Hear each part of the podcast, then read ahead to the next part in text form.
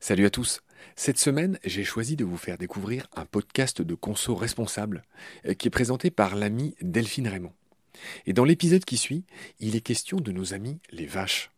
Et lui aussi, il tombe bien comme épisode, puisque à l'heure de la mise en ligne, début mars 2023, bah, c'est juste la fin du salon de l'agriculture, où on a eu grand plaisir à rencontrer nos agriculteurs. Bah, bien sûr, il ne s'agit pas que de faire de l'agribashing. Il y a beaucoup de gens qui se posent beaucoup de questions, et, on accompagne ces agriculteurs, et, voilà, on est bien sûr de tout cœur avec eux. Delphine, elle nous fait un gros récap sur la viande, tous les éléments qu'il faut pour se faire une idée euh, précise et tranquillou, euh, sans trop se, bah se prendre la tête ou se culpabiliser en 15 minutes. Oh la vache C'est le troisième épisode de L'autruche et le colibri. C'est parti. Bienvenue, je suis Delphine et vous écoutez L'autruche et le colibri, le podcast de la consommation responsable. Si vous souhaitez comprendre pourquoi consommer mieux et comment faire, vous êtes au bon endroit. Le 15 de chaque mois, je vous donne rendez-vous pour parler de gourdes, de lessive, de dentifrice et bien d'autres sujets de consommation de tous les jours. Et je vous propose des alternatives durables françaises. Et nouveauté de cette saison, un deuxième rendez-vous le premier de chaque mois pour répondre à vos questions. Et maintenant, place à l'épisode du jour. Vous écoutez l'épisode 15, La vache. Voici un sujet récurrent quand on parle de transition écologique. C'est le premier d'une série d'épisodes sur l'alimentation que j'ai envie de vous proposer dans cette saison 2. Il me semblait évident de commencer par la viande, vaste sujet et débat de plus en plus fréquent dans les repas de famille. Comment ça, madame ne mange plus de viande? Clairement, ce n'est pas mon cas. C'est d'ailleurs pour cela que j'ai mis du temps à vous proposer cet épisode. Attention, âme sensible, s'abstenir. Dans la famille, historiquement, nous sommes plutôt viandards de père en fille. Team code de bœuf, si vous voyez ce que je veux dire. Et nous ne sommes pas les seuls. En France, la consommation de viande a doublé dans les années 50. D'abord signe de richesse réservée à une élite, la viande se démocratise pour devenir un pilier de l'alimentation, reléguant les légumes et autres féculents au rang d'accompagnement. L'élevage intensif naît dans les années 60 à l'échelle mondiale, la production de viande a été multipliée par 5 entre 1950 et 2000. Dans les années 80-90, les Français ont commencé à diminuer leur consommation de viande. Mais une croyance persiste encore de nos jours. Selon une étude pour France Agrimaire de 2020, 79% des Français considèrent que manger de la viande est nécessaire pour être en bonne santé. Il y a deux ans, les Français mangeaient tout de même 84,5 kg de viande par an. Alors, ce poids comprend les os, mais tout de même, c'est impressionnant. Quand je parle de viande, c'est au sens large. Cela comprend le porc, la viande la plus consommée en France, la volaille qui vient en deuxième position du classement et qui dépasse la viande de bœuf depuis 2013, mais aussi le veau, l'agneau et autres viandes. Mais pourquoi fait-on tout un plat de manger de la viande? Pourquoi faudrait-il changer nos habitudes de consommation? Pour sauver la planète? Pour sauver les animaux? Pour notre santé? Eh bien pour toutes ces raisons. En 2019, un Français émettait en moyenne 9,9 tonnes d'émissions en kilos équivalent CO2. Sur ces 9,9 tonnes, la viande pèse 9% des émissions à elle toute seule.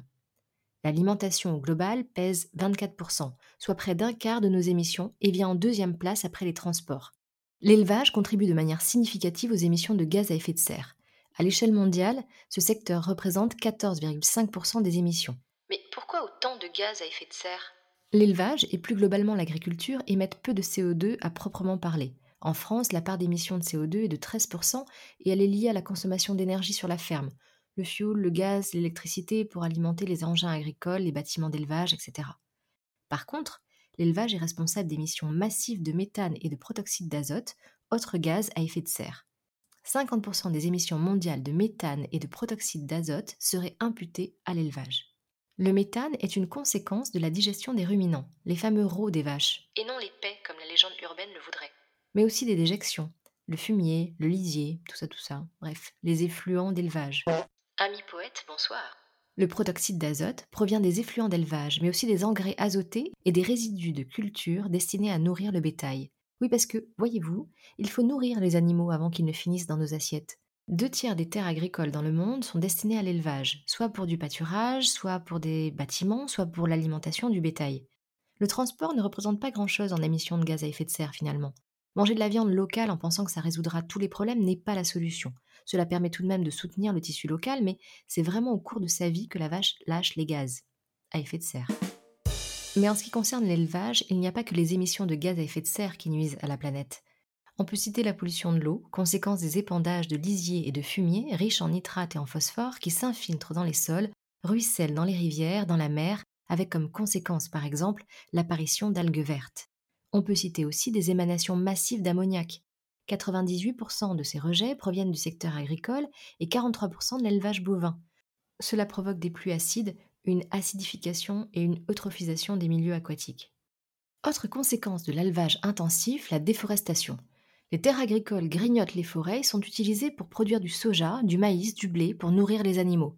Pour produire 1 kg de bœuf, il faudrait 7 à 12 kg de céréales pour nourrir l'animal tout au long de sa vie.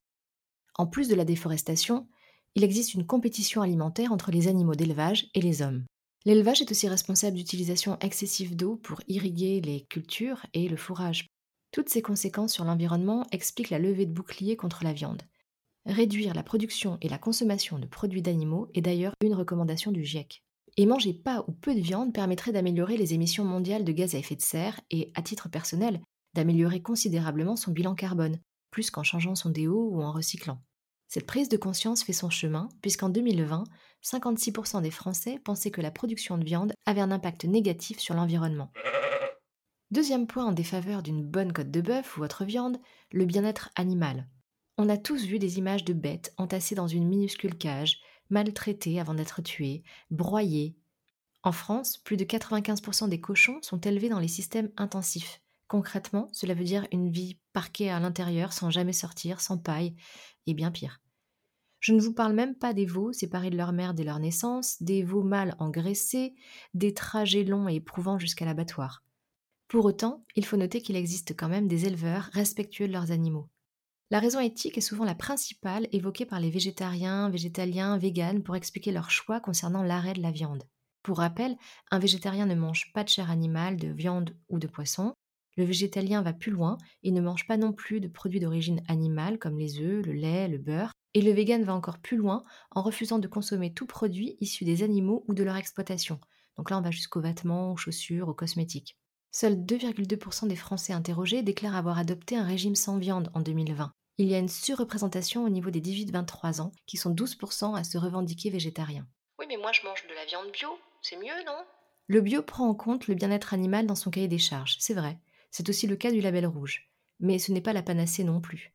S'il y a une amélioration et une prise en compte du bien-être animal, on doit sans doute pouvoir faire mieux. En attendant, si on veut manger de la viande, quelle qu'elle soit, on peut s'y référer. De nos jours, le sujet du bien-être animal a fait du chemin il n'y a plus que la moitié des Français qui considèrent que les débats autour du bien-être animal sont exagérés ou que le végétarisme ou le véganisme sont des modes qui passeront. 90% des Français pensent qu'on peut manger de la viande et respecter le bien-être animal. Dernier argument contre la viande, l'aspect santé. Si la viande rouge est connue pour apporter de nombreux nutriments à l'organisme et notamment du fer, des vitamines, des protéines, elle contient aussi des acides gras saturés qui peuvent générer du cholestérol et boucher les artères. En manger en trop grosse quantité n'est vraiment pas recommandé. Mais en 2015, des chercheurs du Centre international de recherche sur le cancer, une agence de l'OMS, ont évalué, je cite, la cancérogénicité de la consommation de la viande rouge et de la viande transformée. Par viande transformée, on fait référence aux viandes ayant subi un processus de maturation, de fermentation, de fumaison. C'est le cas de la charcuterie, du jambon, des saucisses, de la viande en conserve. Bref, ce groupe de travail a tranché la consommation de viande transformée est classée cancérogène pour l'homme. Quant à la viande rouge, elle a le statut de probablement cancérogène. Pour terminer cette partie, on peut parler aussi de la grippe aviaire, de la maladie de la vache folle, des maladies qui touchent les cheptels et qui présentent aujourd'hui des vrais risques de transmission à l'homme. Rassurant, non? De plus en plus de Français veulent réduire leur consommation de viande pour des raisons éthiques ou environnementales. Adieu, vos vaches, cochons. Mais que se passerait-il si on arrêtait de manger de la viande? Derrière la viande, les bêtes, il y a aussi des hommes. L'élevage en France pèse lourd en emploi et dans l'économie. Il y a tout de même 172 000 exploitations d'élevage recensées.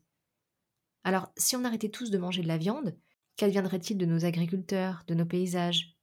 Des études prospectives existent et proposent différents scénarios qui oscillent entre baisse de la quantité de cheptel, diversification de l'alimentation, alimentation végétale.